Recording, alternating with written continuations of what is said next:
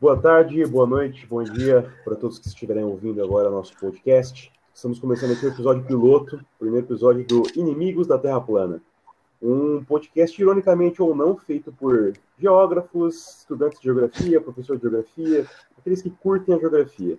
Aqui a gente vai debater um pouquinho de geopolítica, esportes, atualidades, política, entre outras coisas que aparecerem no decorrer da semana, no decorrer dos dias, vai ser a pauta do nosso programa, certo? Estamos aqui então com o glorioso Ed César Sobral, o glorioso André Henrique Campos e, e o glorioso Sinclair Rezende Fagundes. É, Para hoje a gente preparou uma coisa mais pautada com relação aos esportes, um pouco do Covid também, e toda essa inter-relação do governo atual que nós estamos tendo aqui no nosso querido Brasil, certo? Damos início então à nossa pauta, a gente vai falar um pouquinho sobre o futebol como esporte popular e como ele se desvirtua, como ele se desoriginaliza da sua origem. Tô certo, César? Tá certo, totalmente certo, né? Hoje em dia tem toda uma crítica, inclusive, esse novo futebol, futebol moderno, né? E, enfim, toda a questão de como que o futebol se, se. Aliás, como os times, né? Eles se distanciam da sua origem. Tô certo ou não? Sim. Certo, sim. Tá certo. André, você tem Eu só- alguma coisa mais para considerar? Do... Ah, hoje, esse que é pautado aí em tudo que é mesa redonda, né? Em debate esportivo, tudo. O futebol moderno hoje é cifras, né? É dinheiro, certo? E lógico, tudo que envolve dinheiro envolve grandes empresas, envolve política. Então, isso infelizmente vai afetar nos próximos anos e sempre vai ser afetado por conta dessa economia que nós temos no futebol. Sinclair? Ah, eu vou com a opinião de, de- Concordo aí com o André, não tenho muito a acrescentar. O único argumento que eu tenho aqui é que se a gente vai falar de, de futebol, nós temos aqui né, palmeirenses, corintianos e o Ed César que torce pro Grêmio. Eu acho que não é tão válido falar de futebol nesse momento. Não, brincadeira, vamos dar sequência. A tristeza, né? É, Realmente. Dá, né? Não dá, aquela não dá. tristeza. É, vamos lá, vamos- vai. Aí quando a gente pensa em algumas figuras dentro de alguns É. times, determin- determinados times, a gente até desanima um pouco, né? Não, não.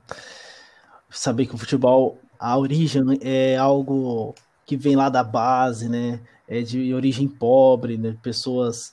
Uma coisa simples do futebol, certo? Uma bola, né? É, fazer um golzinho com chinelo.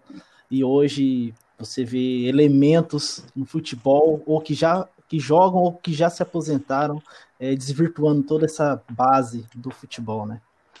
É, cara, se você pega a somatória com o jogador, por exemplo, o Neymar da vida aí, que muita gente considera o melhor do mundo, que um dia vai ser o melhor do mundo, mas acho que eu já conversei Uhum. com você, né, André? A gente conversou que Já cada vez, várias a, vezes cada vez a chance dele ser o melhor do mundo um dia diminui. vai diminuindo. Aí você pega Uhum. o que o cara ganha por ano, você faz a soma do- do- dos ganhos dele com salário, publicidade, qualquer outra coisa assim, e o valor é correspondente ao PIB de muitos países africanos. né? Sim. Só isso já mostra como que o futebol ele desvirtua da sua origem, desvirtua daquilo que ele foi, da maneira que ele foi concebido, da maneira que ele foi criado em países mais Sim. pobres, principalmente aqui no Brasil, né, o jeito que ele veio para cá e o jeito como ele é tratado hoje. A gente tem um exemplo desse, desse distanciamento do futebol com suas origens, né? Uhum. É, mas o próprio Neymar, né, às vezes é colocado aqui, teve, uma infância pobre e tudo mais, mas o Neymar vem ganhando cifras altas desde que era criança, certo? Com 12 anos de idade. Quando eu falo cifras altas, é 20 mil reais por mês. Na minha concepção, isso são cifras altas. Sim, né? lógico.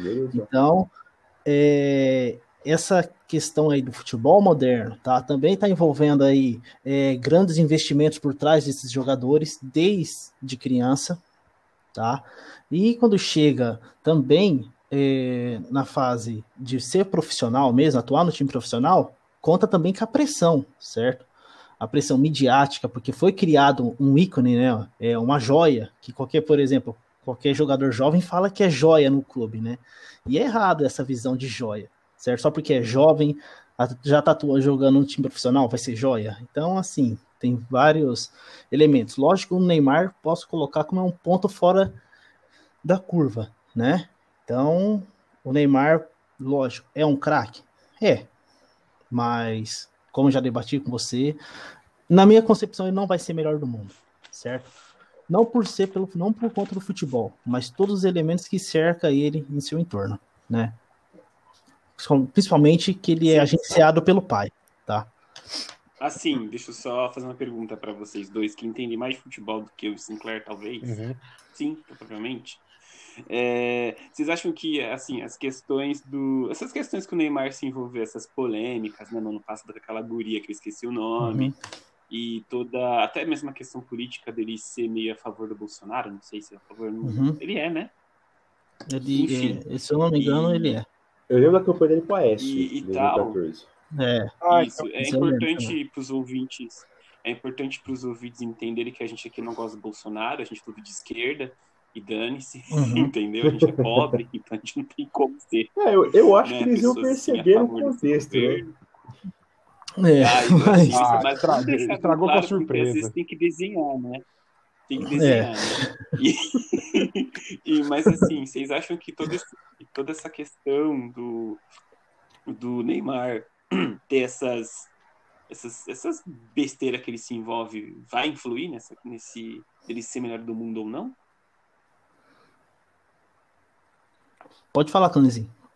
Olha, se vai ter influência para a, a ponto de ser a melhor do mundo, eu acredito, eu, eu acho que é muito difícil, né? Eu acho muito difícil. Eu não sei como que é o posicionamento político do atual presidente da FIFA, o Infantino, né? Uhum. O nome dele, o sobrenome é Infantino. Eu não sei qual é o posicionamento político dele. Não sei se ele é alinhado com um governo mais de direita, ou mais esquerda, ou mais centrão. Só que, desde que ele assumiu a, a FIFA, aconteceram alguns avanços, né? Ele nos mostrou um conservador dentro da entidade. Uhum. Eu acho que talvez ele não seja de esquerda, né? Quanto mais extrema esquerda, mas eu acho que ele seja um pouco mais centrão ali, né? Eu acho. É um, ele é progressista no futebol, né? É, então... Ele, você consegue perceber o avanço no futebol nos últimos sim, anos. Sim, mas assim, no futebol, né? Eu não, não tenho a menor ideia é. ele é a relação dele com, com, com os políticos mesmo, né? Com politicagem, sim, sem sim. envolver o esporte ali no meio. Né? Teria uhum. que ir mais a fundo. Mas eu acho uhum. Por conta disso, talvez não, não, não tenha uma influência tão grande assim, não. Uhum. É, você falando assim do Neymar sobre essas influências externas, né? Se reflete internamente. Uhum. No meu ponto de vista, reflete totalmente, certo? Porque é, chega no período de carnaval, por exemplo, ele pega, sai lá, por exemplo, do PSG e vem para cá. Isso ele tendo tra tratamento médico, porque ele estava lesionado, certo? Uhum. É, então mostra que o ato profissional dele, né, mesmo ele recebendo uma cifra de milhões, coloca que ele não está muito afim do clube, certo? E ele demonstrou, ele foi mais pelo clube por causa das cifras do dinheiro, né? Sim. Então, isso ele sempre é colocado todo final da de uma temporada ou no meio de uma temporada, Neymar, volta para Barcelona não, volta para Barcelona não, e vai acabar voltando, tá? Queira não vai acabar voltando porque o contrato dele se encerra daqui uns anos, né? E, eu acho que ninguém vai querer comprar ele. O Barcelona só está esperando, esperando acabar o contrato ou ficar mais barato o contrato, que cada vez que vai chegando no fim do contrato, a relação de cifras vai diminuindo, né, no valor do contrato. E daí pode ser que o Barcelona contrata ele aí no começo da temporada do ano que vem, certo? Uhum. Lógico, você, a gente é, é difícil querer comparar Neymar com Cristiano Ronaldo e Messi, né? Porque esses dois, essas duas pessoas, Cristiano Ronaldo e Messi, em si profissionais, parece que não são desse planeta, de tão profissionais que eles são, né? Pode ver que não se envolve em escândalo. Lógico, Cristiano Ronaldo já teve problemas com escândalo de futebol, mas isso foi mais no começo da carreira dele. Depois ele ficou mais centrado né, no ato profissionalismo.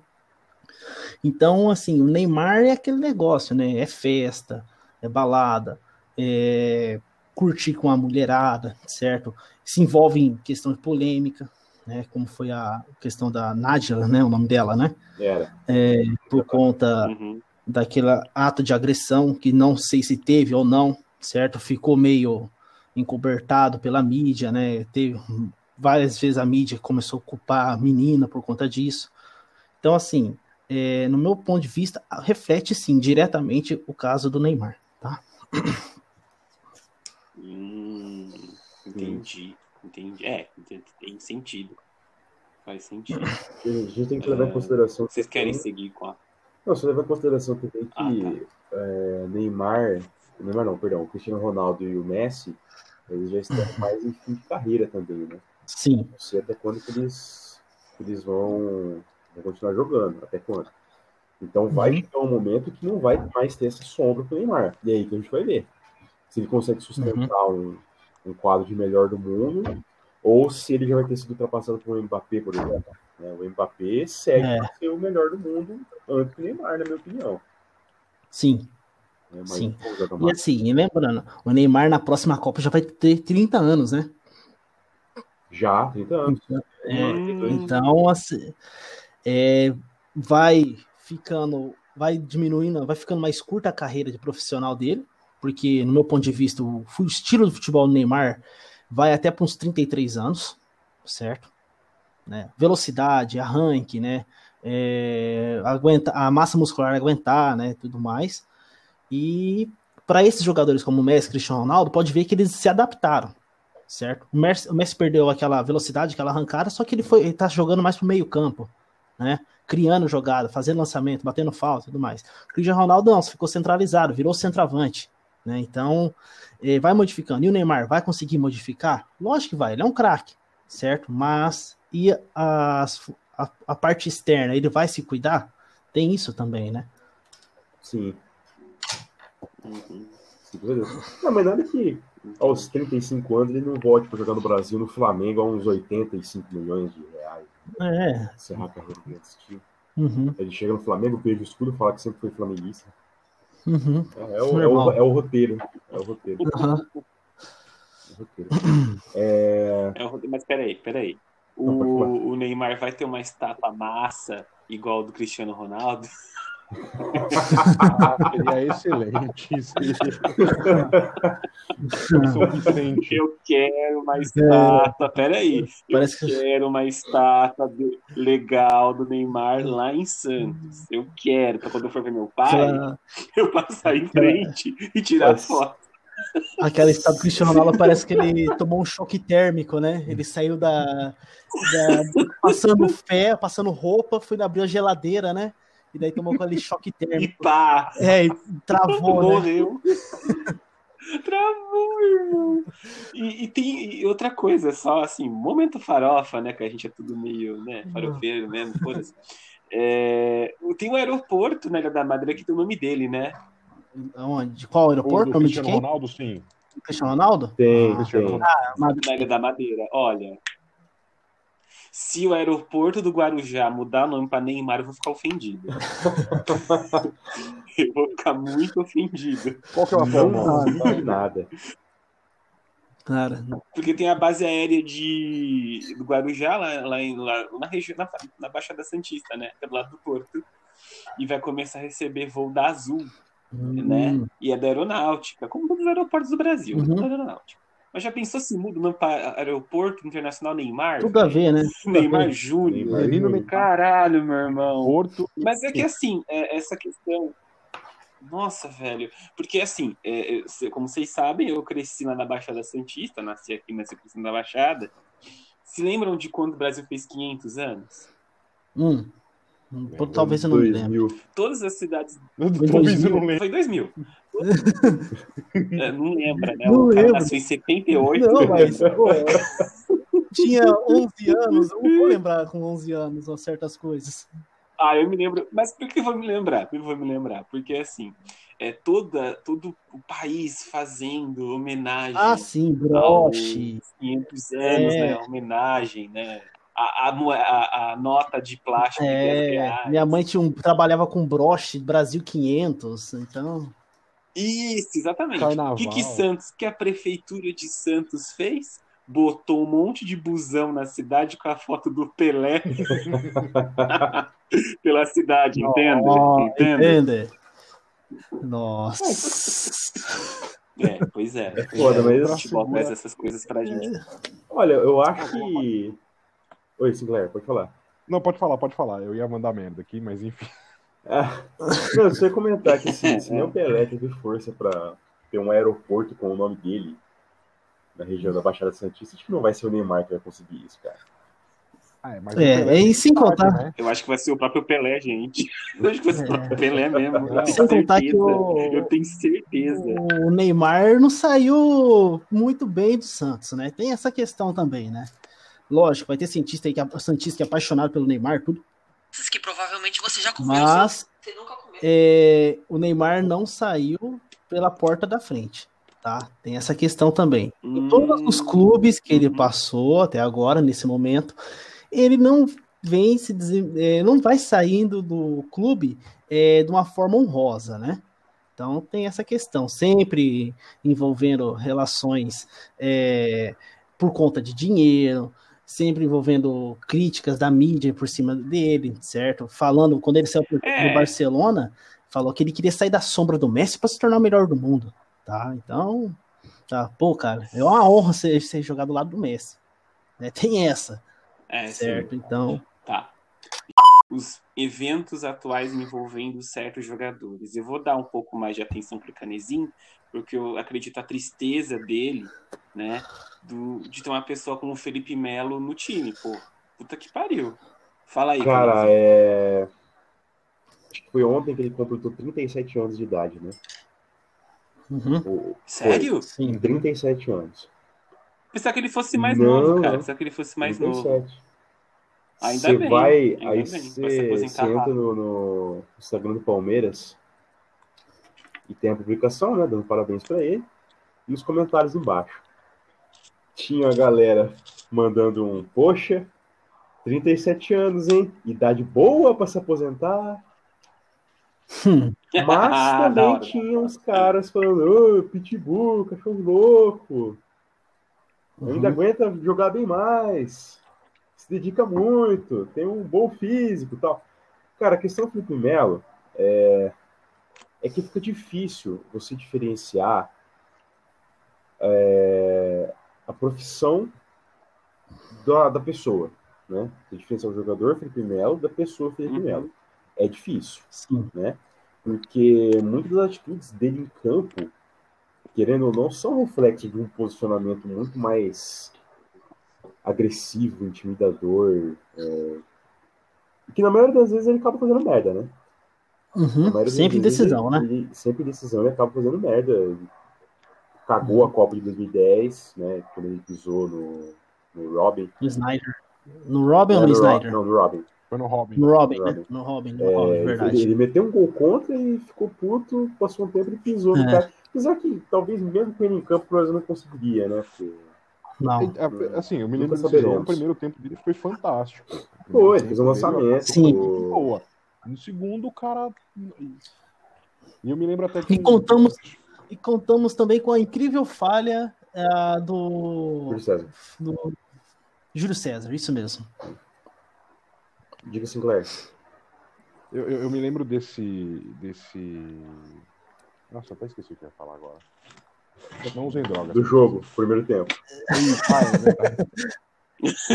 O- o- eu me lembro, não, não do jogo, é, eu me lembro dele pouco antes da, da, da Copa, eu acho, não lembro se foi depois, aquela polêmica que teve com o PBC, que questionou se o, o, o quão influente, qual a influência dele, o que, que ele poderia fazer, já que ele tinha muitos cartões, na época ele estava jogando na, Na na Inter, né? Juventus, eu acho. Não, era na. Juventus.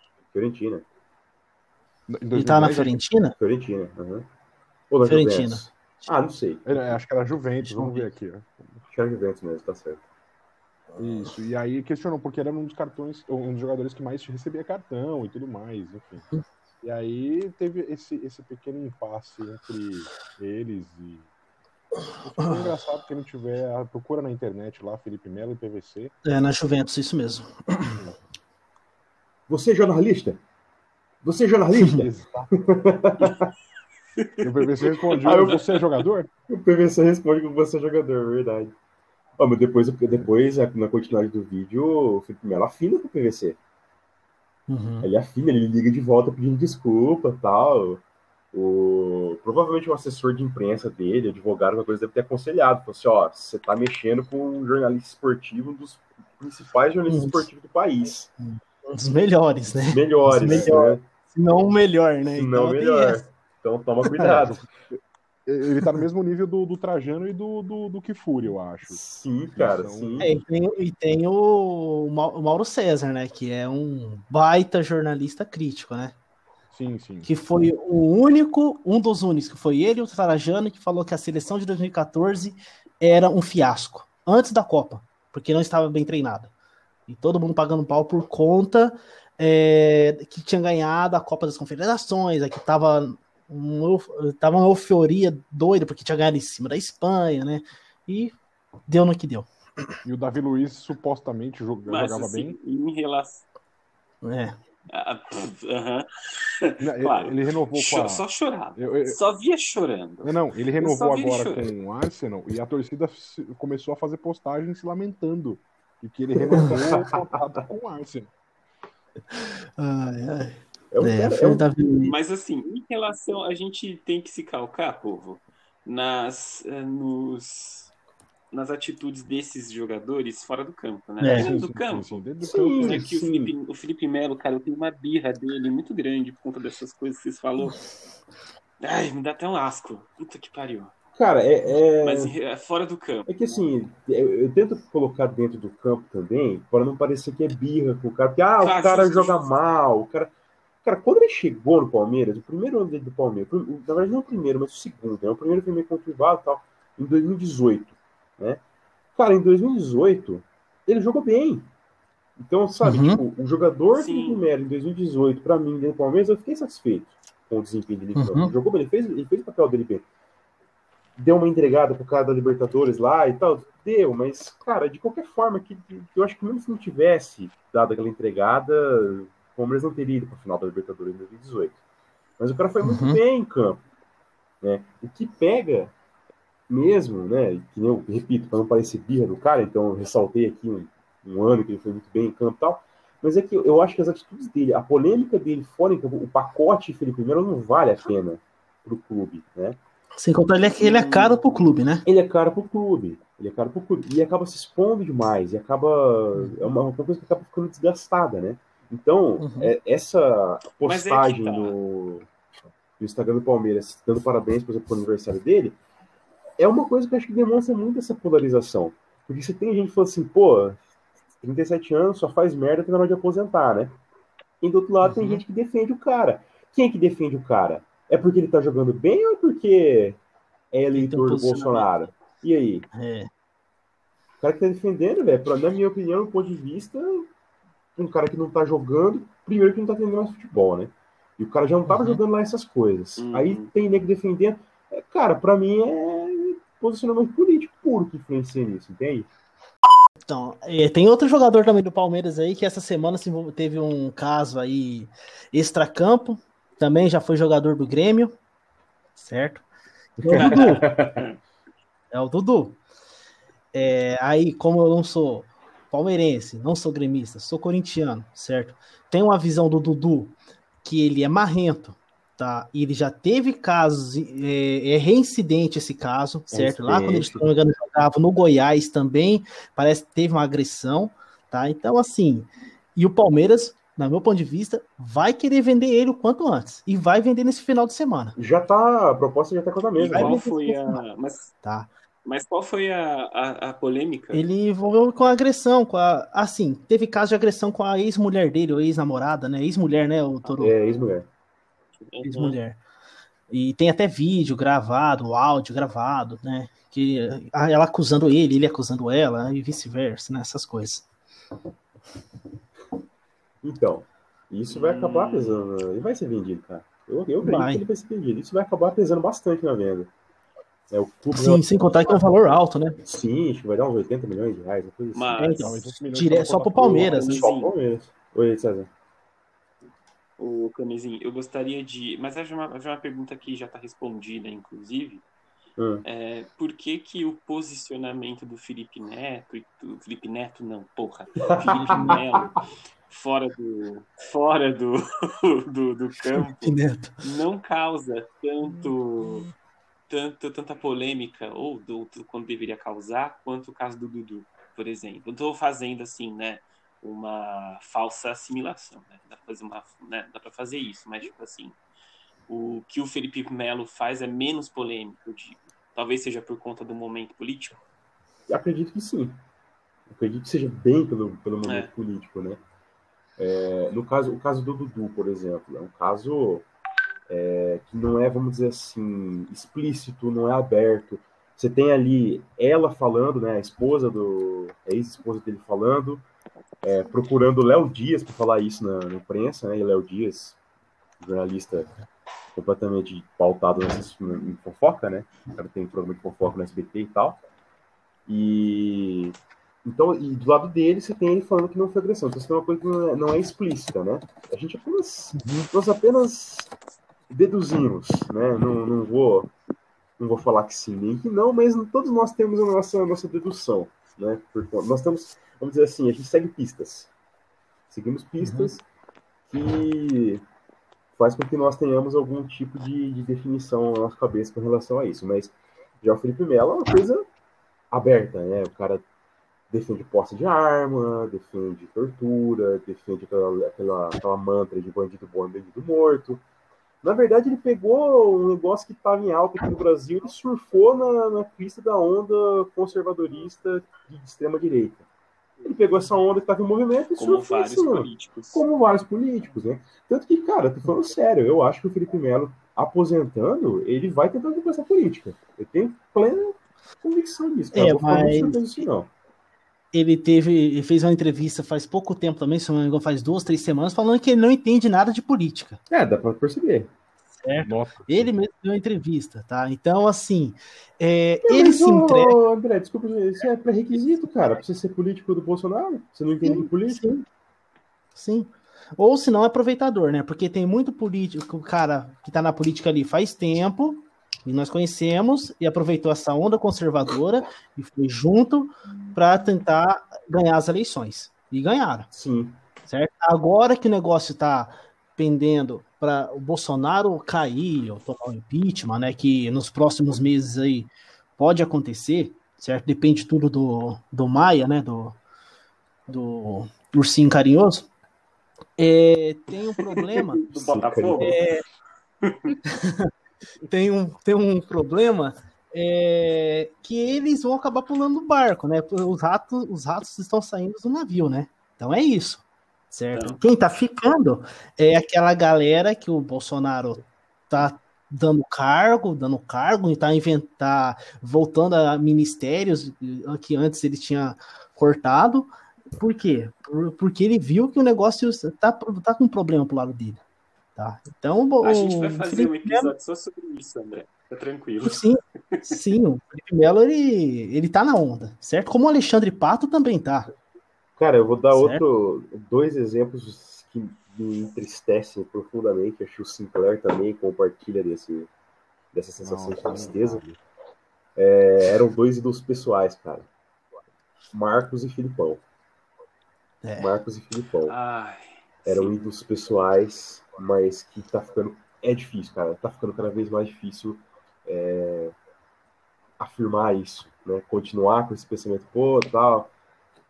Eu tento ser grato à medida do possível o que eles fizeram pelo clube, enquanto torcedor. Só que quando a gente pisca o olho, cara, eu tô- já, tô, eu já não consigo mais dissociar a imagem de ex-jogador e jogador. Ou técnico que não é mais técnico do clube na época quando ele era técnico, sabe? E eu tenho certeza que eu não sou o único. Tenho certeza Uhum. disso. Uhum. É, é- é uma coisa que, que, que- entristece ver a, a- a manifestação, principalmente do, no caso do Marcos, onde é, ele ainda tenta fazer piada com, com as questões, enfim, qualquer crítica que ele recebe, ou ele faz uma. um- um- alguma piada, ele sa- tenta satirizar. Ah, é muito mimimi isso. É, pede para os seguidores falar assim: ah, tá insatisfeito comigo, vai seguir a Preta Gil. Enfim, é, um- é uma coisa é- é cada vez pior. hein? E aí agora, ele até fez recentemente uma. Uma. Uma, uma espécie de meia-culpa, ou uma coisa assim, falando assim: olha, ah, peço desculpa se ofendi um pessoal, assim, tem que, só que tem que tentar separar a minha figura de atleta como a, a, a- a de pessoa é, não pública. Só que não tem como, meu amigo. Se a partir do momento que você é algo público e começa a falar, Ele é um influenciador parar de... uma metralhadora de merda, é, não, não, não, existe mais essa possibilidade de, de separar, porque vai ficar associado, então esquece. Uhum. né? É, é, Posso é, fazer uma comparação? Diga. Uma claro, comparação atual. Aí, bom, é que eu sou suspeito que eu também não gosto. Pessoal que ouve o Raimundos, né, André? Sim. A tua raiva com o Digão e com o Rodolfo. Como é que tá? Eu não gosto de Raimundos, nunca gostei. Cara, fala, é tá ah, sendo sincero, eu parei de ouvir Raimundos, certo? A partir do momento que eles uhum. começaram é, com esses pensamentos idiotas, porque. E outra, né? Velhos de 50 anos cantando música de 16 anos, para adolescentes de 16 anos, né? Então, assim, é, é, já passou ridículo, certo? Então, eu já parei de ouvir. No meu Spotify, por exemplo, nem toca mais, nem se você for lá pesquisar lá, nem tem nada sobre Raimundos. Então, assim, eu Eu não sei se você sabe. de lado, tá? Nossa, cara, quando o Spotify ele me, ele me oferece pra ouvir Raimundos, hora que eu tô ouvindo alguma coisa, eu tenho uma vontade de jogar o celular no chão.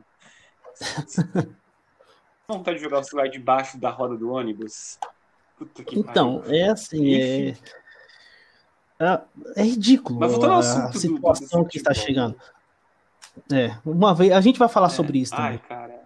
É, a, gente, Roqueiros A gente vai conservadores. falar sobre isso porque a gente tem que reservar Ah, um programa isso para dá muita tristeza, na verdade. Vai que reservar um programa e, e um saco de ódio. No né? saco É, de ódio, claro. Nossa, velho. Aí, mas isso, isso acompanha, né? Isso sempre comentários. acompanha. Mas aí, assim, ainda na, na onda do futebol, né, que que a gente fala com relação a alguns outros exemplos, que são maus exemplos também, com relação aos acontecimentos que estão fresquíssimos na, na cabeça de todo mundo, que são as manifestações contra o racismo, principalmente com aquele caso do George Floyd, né?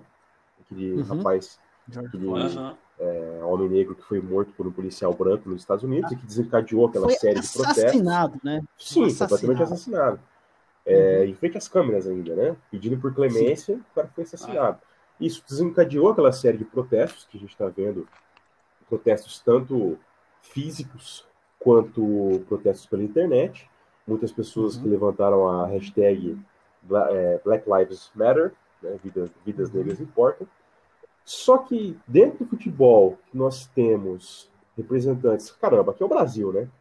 País É. miscigenado ao 53% extremo. da população negra. né? Exatamente. E alguns jogadores que poderiam dar um melhor exemplo, poderiam se posicionar a respeito, como por exemplo um senhor chamado Pelé, Edson Arantes do Nascimento, Edson Arantes Nascimento. é, Entender. o próprio Neymar, o próprio Ronaldo, que também tem é, origens, Sim. origens negras, origens humildes, e Uhum. eles simplesmente se omitem. Certo? Permitem. Queria só saber a opinião de vocês, porque eu penso o seguinte: a omissão é uma forma de fechar os olhos para a realidade. Uhum. A omissão é tão ruim quanto você se posicionar contra alguma coisa nesse sentido, na minha humilde opinião, principalmente quando a pessoa teria influência suficiente, poder suficiente, influência suficiente, né, para aderir a esse movimento e causar um, um grande impacto nisso tudo. Não sei com relação a vocês, o que vocês acham disso? Pode começar aí, de César. O, o Pelé, a gente tem que lembrar que o Pelé ele foi jogador, né? Ah, inclusive durante a, a ditadura. Então ele teve, né? Ele teve. Teve ligações. Não é ligações. Quem tava falando comigo essa semana sobre isso? Acho que foi o André ou foi o Sinclair? Ou foi o Canezinho? falando que se ele não tivesse ganhado a Copa de, 60, de 70, ele iam passar É. ele. Por você, É, né? ia. É, Então. que ele saiu. Tem, tem pessoas que relatam, né? Que depois que ele teve a conversa com o presidente da época, é, ele saiu assim, em termos, falando na época, branco de dentro da, do quarto, do, do ambiente, É. da sala onde eles estavam, né? Pode continuar. Isso. 69? Era o Médici, não era? Era o Médici, 79. era o Médici. E o mais interessante, 69 era o Médici. E o mais interessante é que quando o Médici entregou o poder é, de um ditador para o outro, né? Do Médici para o Geisel, ele estava na, na posse junto com o Pinochet. Uhum. Complicado. Então, assim. Então, assim, é, vocês imaginem. um- É verdade, é verdade. Tem matéria da época falando, acho que na Folha de São Paulo deve ter. Folha de São Paulo, não sei se vocês sabem, mas tem uma tem um acervo desde que a Folha de São Paulo foi fundada. uhum. Eu acho que no- na matéria sobre a, a posse do Geisel em 74, né, dia 15 de março de 74, para ser mais exato, acabei de pesquisar aqui a data, o Pelé estava lá, junto com várias pessoas, junto com várias pessoas da época, né, entre eles Uhum. o Pinochet, o, a, acho que a mulher do Nixon, se eu não me engano, que foi um pouco antes do, foi um pouco antes do Watergate. Então tá toda essa galera naquela época, a galera do mal, né? naquela época, e ele, e ele e, tipo assim, ele prestou a imagem dele a esse período, né? Uhum. Cara, Mas, e, enfim, né? então, Ele chegou, o Pelé chegou a ser, se eu não me engano, alguma coisa do Collor, não foi? Pelé, se eu não me engano, ele foi ministro do esporte, né? Mas não foi do Collor, acho que foi da época do Fernando Do, Henrique. do Collor, né? Ah, Eu acho que foi da primeira que a criação do, do- Henrique. acho que da Lei Pelé foi em 95, se eu não me engano. hum, é- deixa é- eu ver é- aqui. É, foi no, foi no governo Fernando Uhum. Henrique, isso mesmo, em 95, no, É, no, tem- no primeiro ano, né? Isso. No primeiro mandato, isso mesmo. Isso. Não, não. E, e também tem os casos dos filhos, das filhas que ele não. De uma filha, né? Uma filha que, ele ele não não reconheceu. reconheceu Ele e teve- ela morreu, né? Isso, Então- ele teve duas. Isso, a Sandra, lá de Santos, inclusive, eu me lembro na época. Uhum. Ah, inclu- teve uma filha dele que ele reconheceu, mas por quê? Porque a mãe da, da moça era uma mulher branca, descendente de alemão lá de Porto Alegre, né? Então foi rapidinho, ele foi lá rapidinho, reconheceu, acabou. Uhum. Agora, quando foi no caso a mãe da a mãe da, dessa moça que faleceu, da Sandra, né? Uhum. Acho que eu não sei se era uma mulher negra, eu não me lembro, mas ele demorou muito mais para reconhecer ela do que a outra, do que a outra filha dele. Tem duas questões aí, né? A questão do racismo, né? Porque não existe negro racista. Negro, ele reproduz racismo, Uhum. né? Uhum. E também tem a questão do preconceito social dele, porque parece que a mãe da Sandra, deve estar falando, deve estar errado, mas depois a gente pesquisa e depois, depois do próximo episódio a gente corrige. Uhum. Ela era empregada doméstica e um jogador deixando de reconhecer a paternidade do filho Uhum. num país em que tem muito ab- abandono parental, isso é muito mau exemplo, Sim. né? É assim, Isso é um puta mau exemplo. só, só corrigindo, em 91, quem era o ministro do esporte era o Zico, tá? Beleza? No governo, Ah, no governo do. Fernando Collor, beleza? Quando Collor. É, exato. E tem, enfim, né? Tem esses, tem esses detalhes. E fora a omissão do Pelé em qualquer tipo de assunto dos últimos anos, né? A gente já era mais, mais já tinha um pouco mais de consciência. Eu não me lembro do Pelé falar nada em relação a nada, Uhum. né? Cara, essa, esse, Tudo bem, tá lá. tô- esse problema do racismo, é, vamos falar do racismo no esporte, né? Nessa parte que tá É. vendo tudo isso. Vê, assim, eu vejo isso acontecendo desde quando eu era moleque, certo? Principalmente jogos de Libertadores, tá? Principalmente jogos de Libertadores. Você Aham. vai ver pai, os times brasileiros acabam indo para Argentina, vai para o Uruguai, eles são ofendidos, certo? Também tem isso. Lógico, não estou falando que o brasileiro não é racista. Não, o brasileiro é muito racista. Pode ser até o pior racismo que nesses outros países. Tá? Mas, por exemplo, o caso do grafite. Certo? Quem vocês lembram aí do grafite, o jogador Lembro. que na época estava no São Paulo, Libertadores É. 2004. em 5, 2004, isso mesmo. 4, Eu acho que foi 2004. 2005. 2005? Não foi 2005? 2004, 2005, né? Vou ver aqui agora. ele ele falou pro árbitro, certo? Depois, é, esse mesmo jogador teve que depor na polícia, certo? Então, isso mostra 2005. que também 2005, né? 2005. Isso foi o ano que São Paulo foi campeão da Libertadores, né? Sim, É, isso Leandro mostra- De Sábato, Isso. jogador Isso mostra, Sábato. Isso, argentino, De Sábato. isso mostra Uhum. que é um jogador que tem um posicionamento, que não aceita essas coisas. Tá? O Daniel Alves, é, se eu não me engano, na Espanha, ele foi cobrar escanteio, a galera jogando banana nele, ele vai lá e come a banana, certo? E ele toma uma punição, o Daniel Alves, por comer a banana. certo? Então, assim, tem regiões que também é, é contra o racismo, certo? Em outras regiões também que não estão nem aí, como no caso, por exemplo, da Espanha punir o jogador, ele está sofrendo racismo, eu acho um absurdo, certo? Teve recentemente também eh, na Europa, eh, se eu não me engano, eu não sei qual país, que puniram o jogador, né? Eu acho que foi na Itália, puniram o jogador por ele protestar eh, por conta que ele estava recebendo ofensas racistas, tá? Então tem esse problema também. Vai de acordo com a federação, né? vai de acordo com a federação. Tipo isso. E É, assim, mas você não precisa ir muito longe, aqui no Brasil mesmo, que, que, como a gente já foi mencionado, talvez seja um dos piores. É só lembrar de alguns anos atrás do, do goleiro do, do Santos, o Aranha, com- acho que foi na Copa do Uhum. Brasil, É, o, contra- É. acho que foi no contra o, San, contra o Grêmio, não foi? Uma coisa assim? Que a menina o ficava. Grêmio, isso, gritando, contra o Grêmio. Foi, foi. 2014. 2014. Eu lembro disso aí. uhum. Sim, sim, foi bem polêmico, enfim. Mas Em assim, relação aos jogadores, não, mas a menina até que foi depois. Eu eu não sei como, como- Eu não me lembro como terminou o caso dela. ó, eu lembro.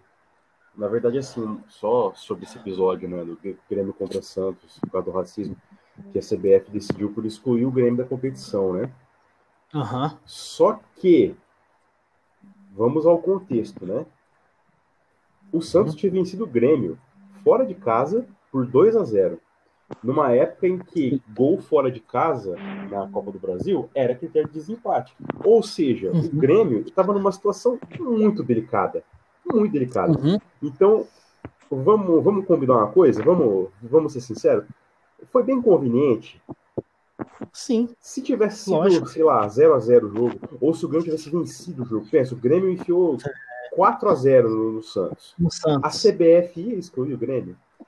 Lógico que não. E caiu com o questionamento. Lógico que não. Não ia excluir, né? Então, é, é, assim, pensamos de um lado, nossa, a CBF é totalmente contra o racismo. E ao mesmo tempo ela, ela vai para o lado que lhe convém. Certo? Assim, todo mundo conhece a corrupção dentro da CBF, certo? Só não é mais corrupto do que a AFA, né? Que a AFA, eu acho que das federações, que é a Federação da Argentina é a pior, eu acho que da América, certo? Em termos de corrupção, ou pode ser a pior do mundo, tá? Então, tem tudo isso envolvendo também a questão da CBF, né? A corrupção, pode ver que é troca de, de presidente e tudo mais. Já ouviram o podcast da Folha de São Paulo, Café da Manhã? Ah, tá. Hum, tu pode falar. Não ouvi, não. Então, ano passado. Então, eles falaram justamente sobre a questão do racismo do futebol na Europa, né? Uhum. E que o grande problema é que a única coisa que, a, que fazem lá na Europa é só multa, é só pegar no bolso e não ter uma legislação específica para realmente para punir o time.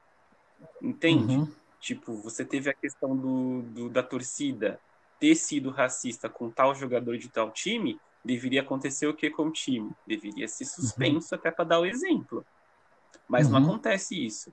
Vai lá, a, é a Uhum. UEFA, né? Que é a, a Uhum. UEFA vai lá e isso, a Confederação Europeia. vai lá Uhum. e cobra não sei quantos milhões de euros, por exemplo, vamos dar o exemplo do Barcelona. O que, que é milhões de euros pro Barcelona, cara? Uhum. Entendeu? O que, que, é, Uhum. que, que é 100 mil euros para um time da, da, da Itália, um time grande da Itália? Não é nada. Uhum. Você tá entendendo? Tem que ter, é, tem que ter legislação. Aqui no Brasil a gente nem chegou na legislação. Malemar chegou no, no na multa. É muito Uhum. fácil você pegar e você, por exemplo, óbvio que é, é educativo, eu acho, né? Você pegar e você punir aquela pessoa que fez aquilo contra o jogador. Mas o time Uhum. deveria levar algum tipo de punição também. Eu sou gremista. Eu acho que naquele Uhum. caso do, do Aranha, o Grêmio devia ter se fudido nesse caso. Entendeu? Uhum. Devia ter se ferrado. Devia ter se ferrado bonito. Que tipo de Uhum. punição Pode ter seria? esse tipo de coisa. Um- um- um- tipo, suspensão da participação do campeonato, sei lá, por dois anos. Porque isso, em- em- além da multa atual que ele vai ter, isso vai, vai incluir também a perda de receita nos próximos dois anos, por exemplo. Sem contar que patrocinador vai ser ser, tipo. patrocinador vai ser também fortemente afetado, né? Sim, sim. Que vai estar podia postado na estampa dele nos jogos, olha lá, aquele time que teve a menina racista. Ou seja, ele sempre tem os torcedores que levam como uma instituição racista, né? Alguns torcedores, tá? Mas no caso foi aquela menina, certo? Tanto é que ela, na época, me engano, ela perdeu emprego, teve vários problemas judiciais, tá? Então, assim, lógico, é, foi babaca e depois começou a sofrer as consequências, tá? Começou a sofrer as consequências. Mas no caso da instituição sofrer, no caso da instituição sofrer, também sou a favor. Vamos só a favor também da instituição sofrer em caso devendo para a União, certo? Mas isso é outra questão. Ah, isso é outra questão, né? Uhum. Outra questão. Agora, a- agora, não, agora a gente pode falar inclusive disso. A, a crítica, o que é a crítica ao futebol moderno? Canezinho, o que que é essa crítica ao futebol moderno? Ah, então, assim, com relação à crítica do futebol moderno, é aquilo que a gente é, começou o episódio, né? Com relação ao distanciamento que o futebol tem da sua origem, certo? Até Uhum. Os dias de hoje. As cifras pra- praticadas hoje. E que é uma coisa que, se a gente for parar para pensar, não é, é antigo. Né? A profissionalização do futebol é um pouco mais antiga, mas as cifras atuais, né, que nem acho que o acho que foi o André que estava comentando, o valor que o Romário veio jogar aqui no Brasil, sendo o melhor do mundo, né, trocou o Barcelona para jogar no Flamengo. Qual que era o salário dele mesmo, André? 65 mil reais. Em 95. 65 reais, em 1995. Que já era uma grana. Que, com Sim, certeza. na época grana. era, foi, o maior, era, foi o maior salário é, brasileiro pago, tá? E hoje 60 mil, re- 65 mil reais ganha o moleque da base, né? Se você for ver os cálculos certinho. Então tem tudo isso também levado em questão sobre o futebol moderno. Continua, Turo. Não, eu tô só Matheus. vendo aqui a, a, cotação do dólar em 95, uma notícia da Folha, de 7 de junho de Não era um 95. para um? Era quase um para um. Não, É. o, dólar tava mais barato. O dólar, Tava- comer- tava dólar assim- comercial chega a 91 centavos. Olha só. É época da Moamba, Fazer hein? o estrago no Paraguai, hein? Mas os meu, meu, meu amigo, meu pai em 95 comprou o meu Super Nintendo Super Nossa. é, fácil. E dois e dois videocassetes. Você tem? Nossa Aí é senhora. patrão. Tem muita pessoa que não sabe que é um videocassete, né? Tem, então, tem. então, Hoje em dia tem. Tá, tá, vou continuando, continuando, 20 anos continuando. É, mas então, assim, aí você tem esse salto tão grande, né? O que, que acontece? Sei lá, no- no- na década de 90, década de 2000, os valores já estavam muito distor assim, distorcidos e hoje é um absurdo. Você vê um jogador aqui no Brasil ganhar um milhão de reais. cara. Um milhão de reais. É um valor que eu fico tão, tão puto de pensar que e jogador mediano. jogador mediano, cara. Junta nós, nós aqui, nós quatro aqui. Pega o nosso salário como professores, como qualquer outra coisa. Soma. Pode falar, salário de todo estagiário. É, estagiário, enfim, qualquer coisa que a gente Uhum. é ou vai ser. Soma o salário Uhum. de todo mundo aqui. Cara, não vai dar um milhão de reais, o cara que você não sabe que o cara ganha um mês. Uhum. Sabe, esse distanciamento é absurdo, é absurdo. É, como que esse, esse abismo, e acaba refletindo na, na, na desigualdade social também. Uhum. É, é, um reflexo, cara. É, é, acho que assim, a, a, algumas pessoas confundem o futebol moderno com as tecnologias das arenas. É, uhum. Ah, porque a bola tem um tipo de costura agora que é térmica, que, que junta tal. Cara, com relação a isso, mano, eu sou completamente a favor, cara. Sabe, esse tipo de modernidade. Tem que se desenvolver mais ainda. Uhum. E, cara, isso aí tem que ter mesmo. Esse tipo de modernidade. Ai, não. Era bom quando o estádio não tinha cobertura, eh, você sentava no, no cimento. Cara, tudo bem, você pode ter uma memória afetiva com relação a isso, mas as coisas mudam, sabe? Esse tipo de modernidade, eu acho que nem se compara à crítica que a gente tem que fazer, que é com relação a esses valores absurdos, entende? Uhum. Eu acho isso muito pior do que, do que reformar um estádio e botar, ai, ai, um estádio é climatizado, tem ar-condicionado e tal. Cara, que bom que tem, velho, que legal, maneiro, entende? Não, uhum. bom era quando o São Januário caía com um monte de torcedor na final do Campeonato Brasileiro. Aquilo que era tempo legal. Nossa, se lembra daquele dia, Aquilo irmão. legal. É, é, eu, eu assisti ao pessoas da geral do Maracanã. Eu também. O negócio foi assim, horripilante. Só não foi pior do que aquele acontecimento com, com o Liverpool. Eu acho que, se não me engano, na Champions League, né? Em 80 e 88, 87. 83, eu acho. Foi no começo. Nos, o Liverpool era. Ele tinha quase um carregado cinco títulos assim, próximos um do outro. Era. era o, o Liverpool era um, era um, time fantástico na época, e isso acarretou na, na exclusão do. De todo. Não, não, de toda. Todos Exato, Gilbert. Né? Não, assim. reformou o futebol na Inglaterra. Foi 15 de abril de 89 o acidente. 89? Eu não tinha nem nascido. Não, 89. Era Liverpool e Nottingham Forest, né? Ou tô viajando? Deixa eu ver aqui. Juventus, não foi um time da Itália? Oh, achava que era em inglês. Não, é Nottingham Forest, isso então. mesmo. Não, isso revolucionou todo o futebol, olha só. É, foi uma, uma, tragédia que trouxe consequências e modernizou. Esse contexto de moderno, eu acho que uhum. não, não cabe crítica, sabe? Sim. Né? Sim. É, é assim, meu, no meu conceito, essa parte de modernizar o estádio é excepcional. Né? Excepcional. Só que, assim, tem que tomar certo cuidado com esse tipo de modernização, né? Porque se ele vai modernizar o estádio, ele vai precisar de uma verba alta para poder pagar esses custos. Sim certo? Só que ele, quem, quem reflete primeiro? Os torcedores que vão ao estádio, então eles aumentam o ingresso dos preços, tá? Se você aumentando os preços, as pessoas de baixa renda, que costumavam pagar 10 reais, 20 reais, 30 reais, certo? E depois passa a pagar 60, 70, 80 reais, elas deixam de ir, né? Então, é, então por é exemplo, é lá na, na Arena do Corinthians, tá? É claro isso, certo? Os torcedores de menor renda pararam de ir, certo? No Pacaembu, eles iam. Ah, mas você está falando de seis, sete anos atrás. O valor dos ingressos eram outros. Sim, só que, por exemplo, lá no Pacaembu é um patrimônio histórico e não é modernizado, né? É aquele negócio que eles gostam de falar mais raiz, né? É exposto, é tudo mais. Vai tomar chuva mesmo. Lá no estádio do Corinthians também toma chuva, pô. Certo? Então, é, é, algo que você não consegue entender, certo? Só porque o estádio do Corinthians, todo banheiro é mármore, né? É, tem té na hora que você vai lá no banheiro para fazer dar o seu para urinar, né? Para dar uma mijada, você vê a, o jogo através do espelho, né? Com a tela, com a TV. Então, só porque se tornou arena para a Copa do Mundo, que hoje o André Sanches fala que é o pior arrependimento dele. Então, assim, tem que tomar cuidado com essa parte de modernização do futebol, certo?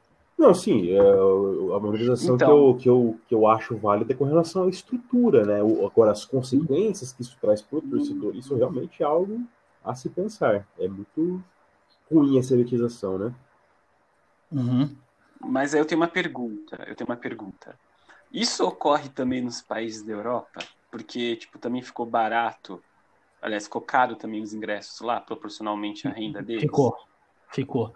Para você ter uma ideia, Ficou, quando o né? Cristiano Ronaldo foi contratado pela Juventus, eles subiram o ingresso na outra semana, né? O valor dos ingressos, o valor do sócio torcedor, e eles ficaram bravos, certo? Então, por quê? Para pagar o salário do Cristiano Ronaldo, que é o maior salário, eu acho que três vezes maior do segundo é, que eles mais pagam é, bem lá no, na Juventus de Turim, né? Então, assim, isso que é a Juventus ela pertence a uma empresa, certo? E reflete diretamente em quem? Nos torcedores. No momento que o país não está não tá muito bem por conta da, da crise, certo? Crise econômica a Itália vem traves- atravessando nos últimos anos. É. Então, mas por exemplo, é, você teve também modernização de estádio no- lá no norte da Inglaterra, né? Liverpool, Manchester, aquela região norte ali. E vocês sabem que ali a desigualdade de renda do sul pro norte da Inglaterra é enorme, né? Absurdo. Aconteceu a mesma coisa também para aqueles lados, para Liverpool, por exemplo, que tem uma torcida operária muito grande, né? Naquelas Então, é- cidades. O livro eu já não consigo falar muito bem, né? Porque eu não acompanho muito a parte econômica e política da parte do Liverpool, né? Mas o Liverpool, o Liverpool nos últimos anos investiu bem no seu time. Antes que ele não vinha investindo por conta de situações de crise que o Liverpool vinha atravessando, nos últimos anos é, investiu bastante, certo? É, quem falar Tá, que não investiu, causou- mentindo. Agora, se eu se eu falar que não causou, eu vou estar mentindo. Agora eu já não, não consigo. Ah, entendi, entendi. Uhum. É, porque eu fico preocupado com isso também, né? A gente Uhum. fala daqui do Brasil e tal, que a gente tem, a gente tem uma renda bem menor que a deles, mas também se a gente for colocar na proporção do custo de vida numa Inglaterra, não é Uhum. diferente. Não é diferente, entendeu? Uhum. Né? Enfim, entendi, entendi. Eu tô Bom, com um artigo do Mauro César Pereira aberto aqui. Ele faz um levantamento. Quanto custa para ver um jogo da Premier League, né? Uhum. Isso é- Só que assim, são valores de 2016, então a gente já tem quatro anos de Sim. distância para esse, esse artigo, né? Mas acho que já dá para ter uma base, né? Ele coloca a média de preço por jogo, né? É, a média de preço de um jogo. Você pega ali todos os, os tickets e divide pela quantidade de setores que tem no estádio, né? O ingresso mais caro em 2016 era do Arsenal. É média de 97 libras por pessoa. O 97 livros. Liverpool, caramba. 97 libras. Liverpool, média de 59 libras. Manchester City, Que já é 58. Sim, já é alto. Uhum. É, e aí Já é tem alto. também o ranking dos menos caros. Dos menos caros, né? O, para ver um jogo do Leicester, em 2016, era na média 22, 22 libras. Uhum. O Leicester foi campeão em 2016, 2017? Ou 2015, 2015, 2016? Foi 15 16. Só que esse 15, artigo aqui é de fevereiro de 2016. Então ainda estava na metade da temporada lá. Os caras é, ainda não estavam é o- botando fé no Leicester, né? e lá o salário eles recebem semanalmente, né? O salário mínimo, né? É, Assim, mas a, Gigante, lá é a semanal. renda. Isso, mas a renda, ela não acompanha. Mesmo assim, não acompanha, cara. Não, não acompanha. acompanha. Não acompanha. É que é o caso do 80 Brasil, não acompanha libras- também. O- No 80 libras para uma pessoa que recebe, sei lá, 1.500 libras por mês, é uma, mano, é muita coisa. É, só imagina, fazer a conversão agora aqui pra gente. Um cara que ganha 1.500 pegar 80 conto pra ir ver um jogo. Uhum. É, Tem quatro tipo, jogos é, no caso durante o mês, normalmente, né? Dá 300, dá 300 reais aí. Uhum. E só, só retificando uma, uma informação, esse artigo, na verdade, ele dividiu aqui é, ingressos pra- ingresso para um jogo, não a média. Né? Ele fez quanto que é o ingresso mais caro para ver um jogo dos times e quanto que é o ingresso menos caro para ver um jogo dos times. Né? Então, no caso, o, ma- o mais caro que tem para assistir o jogo do Arsenal é 97 libras e o ingresso mais barato para assistir o jogo do Arsenal é 27 libras. Então é um Uhum. valor um pouco mais acessível. Só que eu acredito que esse 27 libras deva ser que, tipo, Jogos não menos Parque, né? é, Jogos você pega ali no Atrás do menos gol. importantes, e você pega ali no, no Allianz Parque, por exemplo, no estádio do Palmeiras, tem o setor Gol Norte, que é o mais acessível a todos. Uhum. Ele esgota em quando é em jogo importante, ele esgota em 5, sei lá, em 5, 10 minutos. já não tem mais ingresso, geralmente eles distribuem para organizado. Uhum. E se eu não me engano é 30 reais. Era 30 reais o ingresso. Mas assim, coisa de um espaço minúsculo que esgota rapidamente a, a venda. Ó, eu, eu acabei de fazer aqui uma pesquisa. O salário mínimo no Reino Unido é 1.508 1.598 euros. Que deve ser mais ou menos Uhum. uma coisa em, em Libra, porque a Libra pro euro não tem muita diferença. Uhum. Então, assim, a pessoa ganha 1.500 euros. Não deve ser 90 e tantas libras. Um ingresso é muita coisa, gente. É bastante coisa. É bastante coisa. E assim, quando, quando é um, um campeonato importante, né, como o caso da Champions League, e a final, o preço sobe de um jeito como a comparação aqui no Brasil também, como sobe o preço. Você teve, por exemplo, é, corintianos em 2012, tá, pagando por ingresso na final mais de mil reais. Certo? Certo? E isso no Pacaembu, em determinados setores. Tá? Determinados setores. Lá na Inglaterra também sobe. Tá? Passa a custar mais de mil libras. Então, Nossa. tem isso também, né? Assim, e não é qualquer pessoa que vai pra final, tá? É, assistir um jogo da final. Nossa, mas mil libras, cara, é muita Cara, Meu é, Deus do é céu. muita coisa. É muito dinheiro. Muita coisa. Uhum. Muita coisa. Assim, eu não vou nem. A gente não vai nem, tipo, é, passar isso pro real, porque é ina- é inimaginável. Nem dá Ele vai dar fazer 6 isso. mil reais, mais ou menos. Não, É, nem, nem, não exatamente. faz nem sentido, né? Não faz sentido. Eu não gosto de também A ficar não fazendo ser essa que- comparação.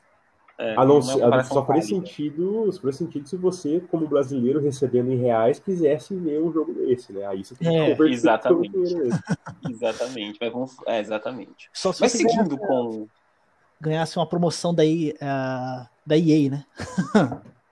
ah, as torcidas antifascistas, que nos dão muito orgulho atualmente. As antifas. É, pegando É. essa série de protestos aí do, levantados pela, pela, pelo assassinato do George Floyd nos Estados Unidos, as torcidas é, estavam um pouco, vamos dizer assim, não esquecidas, mas talvez Adormecidas, né? adormecidas, vamos dizer, né? E com tudo que está acontecendo no Brasil também, né? Foi não só algo que veio de fora, mas tudo que aconteceu aqui no Brasil com o passar do- dos últimos acontecimentos. Algumas certas ativistas radicais, na verdade não é, não é ativista, né? Vocês sabem do que eu tô falando. Uhum. Neonazista. Não- não- É, neonazistas, né? Neonazistas radicais que julgam ser 300, mas não passa de, não passa de meia dúzia. É, fazendo protesto com alusão a, a KKK, né? A antiga KKK dos Estados Unidos. E isso acordou, despertou ah, os antifascistas e as, mais importante que isso, né, a base das torcidas que são antifascistas. Uhum. E isso, isso é uma coisa, uma coisa importante, uma coisa boa. Ainda mais no momento que a gente está vivendo, a gente tem uma representatividade que luta contra o fascismo, é de extrema importância, ainda mais quando a gente fala que, quando a gente junta o futebol com isso, quando essas torcidas são derivadas do futebol. Esse, isso sim é um resgate às origens, é um resgate ao, ao futebol clássico, né? Uhum. É, a questão do- das torcidas antifascistas, né? Ela, toda torcida organizada, eh, ela vai ter sua ala, certo? Vai ter sua ala, é, de- é, independente de qual região, tá?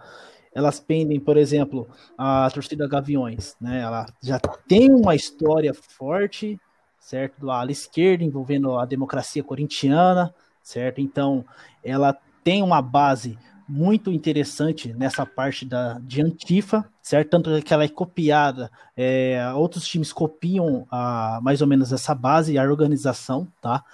E temos relatos também de é, pessoas que ligadas ao esporte, que trabalharam, ficaram junto dessas torcidas e como é essa organização lá dentro. Tem- eles dão até a aula, certo? Tem professor de história dentro da própria Gaviões da Fiel, né, que chega a dar aula para as pessoas o que, que é o fascismo, né, o que, que é o movimento antifascista. Então, assim, é bastante interessante nesse aspecto, tá? Lógico, a imprensa passa que toda a torcida organizada são marginais, tá?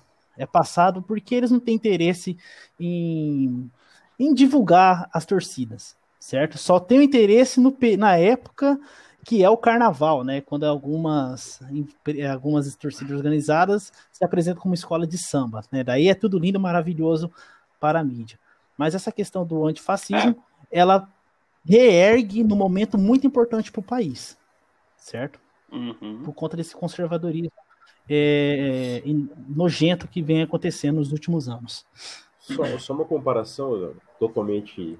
Na verdade, eu não queria comparar, mas só para passar um parâmetro o que a mídia faz com as organizadas, a gente pode caracterizar também que é o que a mídia faz com o MST. É. Nesse sentido. De uhum. estereotipar, de falar que é vagabundo, de falar que é coisa uhum. de bandido. E isso, cara, isso dá uma. Influencia na, na opinião popular de um jeito, cara. Sim. Mas de um jeito. É foda. Sim. Então, assim, infelizmente, o, o MST é colocado também é, de um jeito totalmente errado pela mídia, certo? Deturpado, né? É, é eles acabam com o MST, né? Se você falar MST, a gente, nós quando, quando trabalhamos em MST em escolas, eu tenho que falar para a coordenadora que eu vou trabalhar em MST. Cara, eu trabalho com essas coisas com o cu na mão. Então, você tem que tomar certo cuidado, tá? Então, é particular ainda, né? é, o que, que, a mídia passa para a população, né? A população é, copia, certo? Fala, ah, é tudo vagabundo, fica queimando as terras, né? É, matando os animais, tudo mais. Então, assim, é, infelizmente, isso, é o reflexo, ó, né? Do, isso não da nossa é mídia atual. Não, mas isso não é à toa. Se você for ver, é, uhum, muitas grupos de televisão no interior do Brasil que são afiliados às grandes redes, né? Globo, SBT, uhum. Cor, eles são tudo dono de terras, então eles vão defender o deles, né, cara? Uhum. Querendo não, a, a mídia no Brasil depende, ela é uma parte importante da elite, essa elite escrota, e faz com que uhum. a gente tenha essa imagem do MST. Mas o interessante é que quando você vai, só, um, só dando aqui um exemplo, a gente assunto, né? Quando a gente uhum. vai estudar, vai estudar não, vai passar sobre MST para qualquer aluno, é, isso tem no livro didático, tá? Livro didático, sim, ele é aprovado sim. pelo governo federal ou, e pelo governo estadual também. Então, e lá não tem uhum. nada demais em relação ao que é o MST, entendeu? Então, eu particularmente, eu trabalho em MST, só que eu também sou no colégio público, né? Eu trabalho é. sobre MST em cima do que tem dentro do, do livro, né? Que não fala nada demais, uhum. inclusive. Mas tenham isso na cabeça. Uhum. A mídia sempre vai fazer esse tipo de defesa, porque quem tem a mídia na mão tem, né? Uhum. Tem, tem também essas terras, por isso que tem esse problema. Não só o MST, por exemplo, o movimento dos trabalhadores sem teto lá em São Paulo é um exemplo. Sim. É, todos os movimentos sociais eles sempre vão ser atacados pela mídia, ainda mais quando envolve interesse interesse deles, né? Por exemplo, o Brasil a gente tem aí uh, quase 20 anos de estatuto das cidades, né? E o governo uhum. vem vem colocando o estatuto das cidades para ser funcion, para funcionar? Não, né? Então tudo que é, acabe influenciando just, é, sobre o poder da elite, eles não vão querer. É normal, entendeu? Sim. E as antifas é, é, é, a mesma coisa, por quê? Porque você teve aquelas manifestações em São Paulo que muitos antifas pegaram e quebraram vidros de banco, né? Uhum. Então vocês imaginem, os donos dos bancos eles são eles são mancomunados com a polícia. A polícia militar é um braço da elite para defender pró os próprios os próprios as próprias propriedades. Então eles não, mano, você acha que eles não vão que descer o cacete na nos antifas, qualquer manifestante uhum. que seja? Vão. Vão. Com né? certeza. Né? E o momento e o momento não pede manifestação pacífica. Aí é que tá. O momento não pede manifestação pacífica. É importante o ouvinte entender aqui também que todo, todos nós aqui não fomos nas manifestações antifascistas, que estamos com medo É. de pegar coronavírus. É um, é um mas risco, assim, a né? gente apoia. É um risco, mas eu particularmente eu apoio, porque como que eu não vou, como que eu não vou apoiar, né? Impossível não apoiar. Uhum. Mas É impossível. continuando aí, André. Não, é o que eu tenho que falar sobre a- as antifas é que assim, quem segue essa linha de frente, certo? E os outros times é, que estão copiando é a torcida organizada do Corinthians, né? Em especial a Gaviões da Fiel, tá? Tanto é que ela mesmo postou nota no próprio site da Gaviões da Fiel falando quem for a favor do governo está convidado a se retirar. né? Ela postou uma nota assim, o governo atual, tá? Governo federal, tá bom, pessoal? É, porém, lógico, sobre seguindo aqueles aquelas critérios né, sobre decepções de alguns jogadores é, que tem a posição política é, pro lado, puxado para o lado do governo, tá? Na, na área do Corinthians tem alguns também. Só que quando eles têm essa posição política, a torcida imediatamente posta nota é, sobre esse nota de repúdio sobre esse jogador, né? Por exemplo, foi o caso do Jadson, certo? Foi o caso, por exemplo, do goleiro da base, que na época das eleições também postou, e o, go- o goleiro, por ser da base, também imediatamente foi negociado, tá? Então tem várias questões relacionadas a isso, é, com apoio da torcida, certo? Também, é, essa questão da torcida organizada, tá? Ela, lógico tem uns problemas extra, extra, extra-campo, né? Por exemplo, combinar com outra torcida para se pegarem no soco, né? Tudo mais. Tem. Isso nós não podemos passar pano. Né? Mas esse levantamento que as torcidas estão fazendo contra o governo, eu acho assim de uma extrema importância, porque volta à tona e parece muito com as manifestações que teve lá nos diretas já. Isso, Bastante. porque pelo amor de Deus, as manifestações de 2013 levou a gente pro inferno. Não, Não, não. lá. Se tem algum ouvinte aí que acha que 2013 levou a gente pra algum lugar, levou pro inferno, tá? Levou- Inferno, inferno, total. Eu, eu só queria fazer um- uma observação aqui sobre o que o César comentou. Até mandei para vocês. Eu estava lendo um livro do, do, do, do Chomsky que fala mídia, propaganda. Eu não vou lembrar o nome certinho dele. Acho que talvez o Matheus tenha ouvido falar dele, enfim. É, ele fala justamente sobre o, o- o controle da, da elite que começou nos Estados Unidos no, na- época da guerra e a, a- a influência, a o poder que a mídia tem para influenciar as pessoas. E bem no comecinho ele, ele menciona o fato de que em 1916 os Estados Unidos ainda não tinham entrado na Primeira Guerra e como o, o- apoio do presidente na época que eles tinham, é, em questão de seis meses eles estavam querendo a, a pegar os alemães e arrancar a cabeça, esquartejar, enfim, botar, botar fim. E, e- e a influência que, o, que a mídia tem em relação a. É basicamente isso que vocês falaram do, do- em relação ao fascismo e movimentos populares que a gente tem, enfim. É, é- é interessante. Depois eu. eu já- não, já encaminhei aqui para vocês, depois vocês dão uma olhada. É, Uhum. aqui. Massa. É um E- assunto que dá bastante. Ô, César, sua opinião sobre o- os movimentos antifas lá da região sul, né, exclusivamente o Grêmio, tá? Eu não sei como é que é o internacional, o movimento do internacional, mas como é que é o Grêmio? Então, a torcida antifascista do Grêmio e do Inter, elas são até meio que juntas, viu? Elas são, elas Uhum. acabam meio que fazendo manifestações juntas, porque o Rio Grande do Sul, ele é um estado muito complicado politicamente falando, né? Vocês Uhum. sabem disso tão bem quanto eu, porque a gente é do Paraná, a gente sabe como é que é. Então, Uhum. lá eles têm o, o- o movimento antifascista lá é muito forte, teve, teve manifestação ah, em Porto Alegre, acho que umas duas semanas atrás, hoje é dia 27 de junho, então umas duas semanas Uhum. atrás teve manifestação no Brasil todo, em Porto Alegre não foi muito diferente, e o pessoal da Antifa do Grêmio estava lá no meio, da Antifa do Grêmio e da Antifa, da Antifa do Inter, né?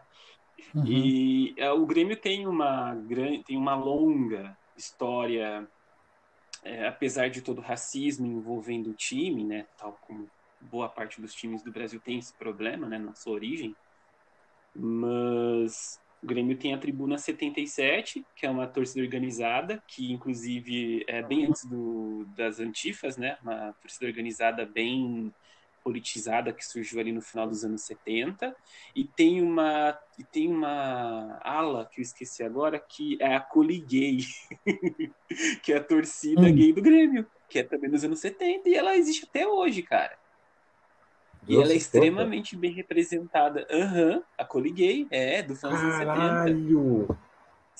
Caralho, gaúcho, tipo, hoje em dia 880. é Gaúcho Porque, assim, hoje em dia, 80, né? Uma torcida é, é, se declarar né, na, na, comunidade LGBTQ+, P, Q, R, Y, Z. Uhum. É, não sei quantas, letras são hoje em dia, porque vai mudando, né? Mas hoje em dia uma torcida se declarar, hoje em dia, tá? Estamos falando que 2020, né? Século 21, é um negócio que vai levantar uma polêmica do caralho. Você imagina na década de 70, como que a mente das pessoas, se hoje em dia é fechado, você imagina na década de 70 como é que era, né? E uma torcida se autodeclara é. gay. Cara, isso é muito, muito significativo, sabe? Sim, é. a Coliguei ela surgiu em 77, inclusive. Ela Caralho. surgiu em 77. É... Porque, né, gente? Não é porque tu é gay que você não vai fazer, você não vai deixar, você vai deixar de torcer, você vai deixar de fazer suas coisas. Né? Enfim, né? E, e, o interessante é que surge bem no final dos, bem no final da ditadura, né? 77 já tem ali um pouquinho depois a tem ali o fim do AI-5, né? Tem a anistia. Então isso tem muito a ver com o período da com o período também, né? Sim. Mas é, a, a Coliguei é muito interessante, mas ela foi extinta. Ela a torcida ela foi extinta em 83. Ela não existe mais, né? Existe alguma coisa ali, um, né? Mas a torcida, mas a torcida antifascista do Grêmio, ela, a Tribuna 77, ela sempre relembra a história do, da Coliguei. É bem interessante. Depois você dá uma olhadinha e Nossa. Ah, continuando só... aqui, né? Ah, e os, ah, Eu posso só fazer um, um adendo sobre só, só posso fazer um adendo sobre a, essa parte das torcidas antifas, né? Claro, é, claro. Desculpe interromper, César, só para a gente poder passar para o próximo tópico. É, com relação ao exemplo da Gaviões da Fiel e de outras torcidas organizadas que são antifascistas. Né? O caso uhum. da Gaviões é o caso de uma torcida que ela, vamos dizer assim, ela tem o antifascismo na sua fundação uhum. certo? É uma torcida que já existia, né? não, não sei ao certo quando que, que ela foi criada. Quando que ela foi criada, André? Você sabe o Se não me engano, foi nos anos 60, né? Nos anos 60 anos ela foi criada. É. Então, já é uma torcida mais antiga, que ela já tem o, o antifascismo ali dentro, né? Uma coisa mais, mais estruturada. Fundada Mas, no final dos anos 60, 1969. Aí, ó, 69. É, já essas outras torcidas organizadas que nós temos por aí, é, Palmeiras antifascista, São Paulo antifascista, tem uma do Palmeiras também muito boa, que é a Por Comunas. Essa, esse nome é sensacional, Por Comunas. É, e outras são torcidas que é, elas nascem, vamos dizer assim, por conta de pessoas que eram antifascistas e queriam seguir essa linha de continuar torcendo para o clube, mas organizados com uma torcida que pensa também no antifascismo. Porque eu acredito que você pega as maiores, as outras grandes torcidas, né, a Mancha Verde, o Palmeiras, tem a. Qual que é de São Paulo mesmo? Independente? Isso. Uhum. Independente, Dragões da Real, tem a do Santos, que eu não lembro também. Qual que é o Santos mesmo? Torcida jovem? 40. É, é irônico esse nome da torcida do Santos. Mas enfim, torcida jovem.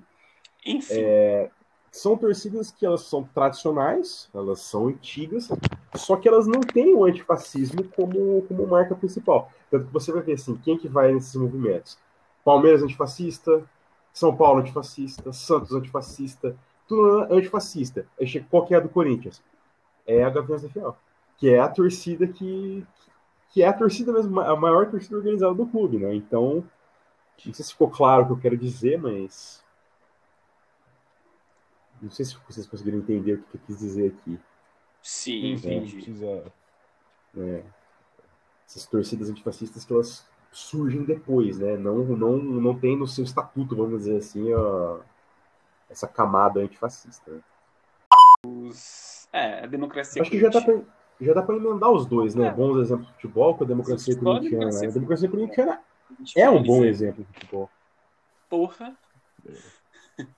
Alguém sabe da história da O democracia? ou não? André. André, você que é corintiano do rolê. Então, é a a democracia democracia? corintiana, é, ela, na verdade, ela começou para dentro, de dentro para fora, né? De dentro do clube para fora, né? Então, Hum. assim, ela começa pelos jogadores, que eles queriam ter mais envolvimento dentro da política do clube, né? É, eles eram contra certos é, conceitos que tinham no clube, por exemplo. É, a a- a- eles queriam sair, olha, que, que, que hora quisesse, queriam, por exemplo, é, participar diretamente da eleição é, do, de presidente, certo? De- dos conselheiros e tudo mais, tá? Só que daí foi no momento que a, a política no Brasil tá, queria também as diretas já. né? Então ela tomou uma proporção muito forte. Daí quem que movimentava era Casa Grande, era Zenon, né? Era Vladimir, tá? Era era Sócrates.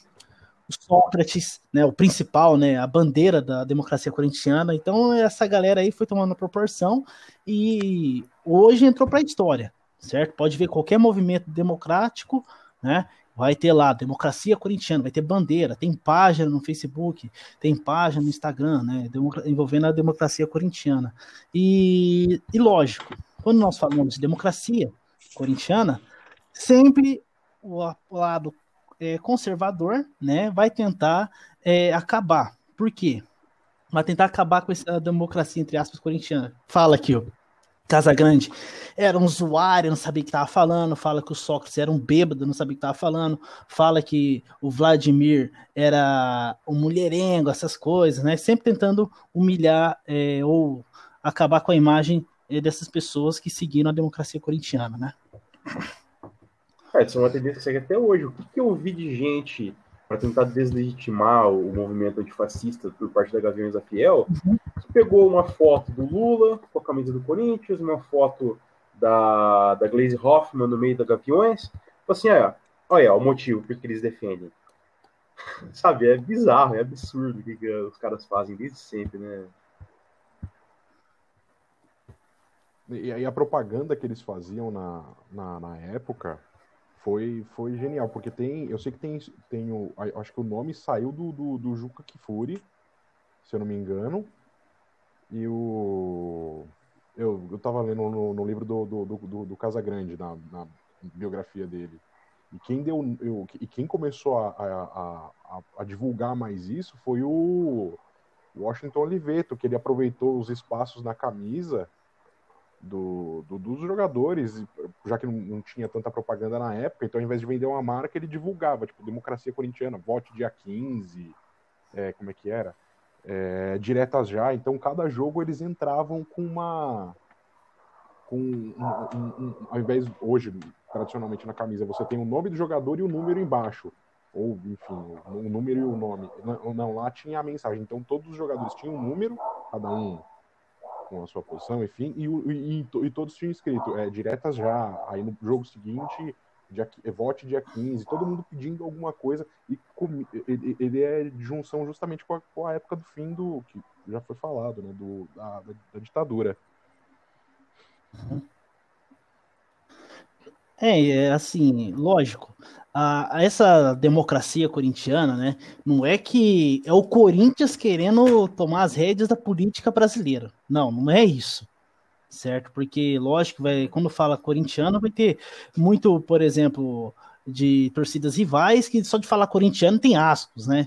É, então eles também levam por essa conta. Só que não sabe a história do que, que foi isso, certo? Então, esses, esse movimento aí liderado por Sócrates, Vladimir Casagrande Zenon, né, ele representou é, principalmente para os jogadores poder atuar no clube, certo? E hoje os, os jogadores têm força no clube. Eles têm que ser ouvidos no, no clube, É, mas não era Entendeu? os Então não é. jogadores, era, um- era todo mundo, é, roupeiro, todo mundo tinha direito a voto, Sim, sim, sim. jogador. Era tudo... Hoje, hoje, por exemplo, os jogadores, os jogadores não votam. Não. Quem que vota? Conselheiros, né? Os conselheiros que votam, é, os sócios que votam, então é diferente, certo? Há uma democracia, entre aspas, é, mas só quem, quem é conselheiro, quem paga mais, essas coisas, tá? Então tem essas coisas também, beleza? Tem um documentário sobre isso daí, não tem? Chama. Tem, tem, tem. Eu sei que tem livro, mas documentário também. E aí quem quiser saber mais, vai, vai, vai se formar, procura lá, vai ler o documentário. Ler o documentário. Deixa o documentário que eu acho bacana. importante a gente ter esse, eh, essa relembrança né, do que foi a democracia corintiana, né? Ainda mais no momento em que a gente está, que você tem protestos pedindo a I-5 de volta, fichamento do STF, coisas extrema, extremamente antidemocráticas, né? Que a gente lutou para que a gente tivesse isso de volta. E Uhum. o Corinthians participa dessa luta, né? Foi a torcida que mais participou diretamente dessa luta. E você ter é, pessoas que vão para a rua fazer manifestação pedindo para que né, um retrocesso é muito triste. E ter o Corinthians, no caso da democracia corintiana, como exemplo, é um alento, né? Ah, é, assim, a democracia corintiana para mim é é um- nos últimos anos, né, tem sido meu melhor certo? Porque se eu colocar a, a politicagem dentro do Corinthians, para mim é ridículo, certo? Nem o futebol representa mais nada dentro de campo, mas essa questão da democracia, ela, ela bate forte nessa tecla, né? Eu acho isso é muito importante para passar também para a nova geração, né? Essa molecada aí de 15, 16 anos aí, tendo a importância do que é uma democracia. Porque eles, quando eles nasceram já era democracia, né? Então é passado aí para os avós, a avós acaba falando que a ditadura era excepcional, que não tinha criminalidade, tinha nada. É porque aquela geração mais antiga não tinha acesso à informação, certo? Também a informação na época era restrita, tá? Então é, tem muita importância ser passado para os mais jovens esse, esse exemplo que é a democracia corintiana. É, Exatamente. e é um assim dos- a gente. Você vai comentar aqui. É um Fala dos aí, grandes, Canezinho. é um dos grandes exemplos é, para o bem, né, para esse contexto que a gente vive hoje no Brasil. E só ressaltar o quanto que o, o Fernando Praz devia se sentir dentro do vestiário do Palmeiras em 2018, 2019, que ele tinha o Felipe Melo como companheiro de time e o Felipão como técnico.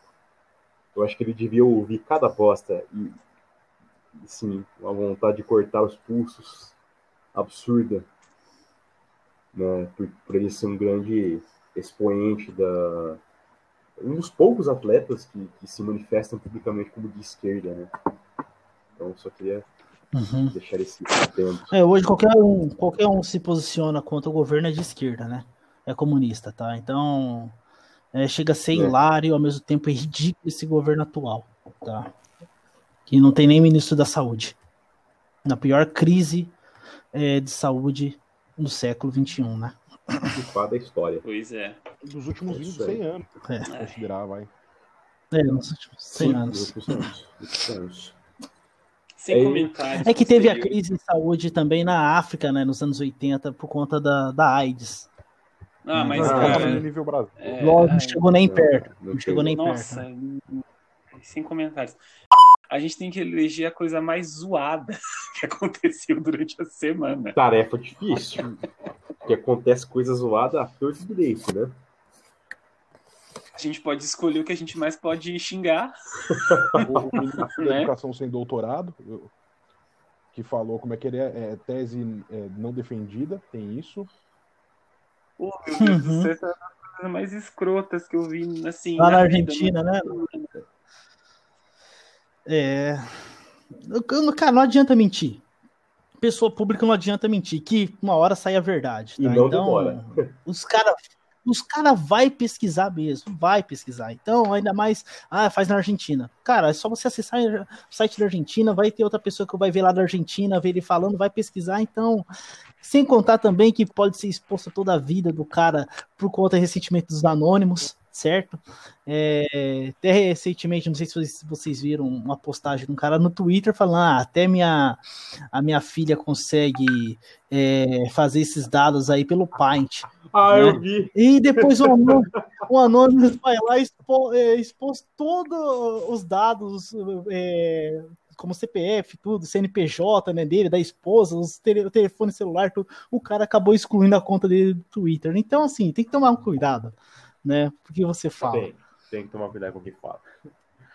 Acho que então é isso aí, Eu gente. acho que a notícia... é, é isso aí, gente. Acho que a notícia da semana, para mim, na minha opinião, que é escrota, que é jocosa, mais uma vez insisto, é o J Quest ter vendido todos os ingressos para o show drive-in lá na. Vai ser na Arena Palmeiras? Não fala isso, não.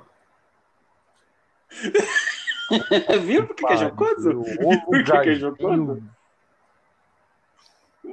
O Paulista Nossa merece. assim, senhora, me, me envergonha às vezes, viu? Pelo amor de Deus. É pouco, tá?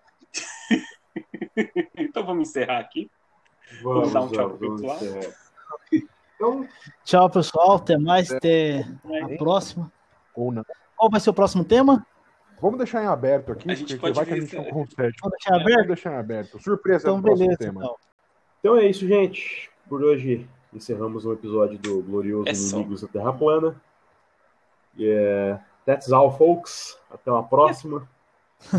e é isso aí. Até porque mais. A internet é o túmulo da ironia.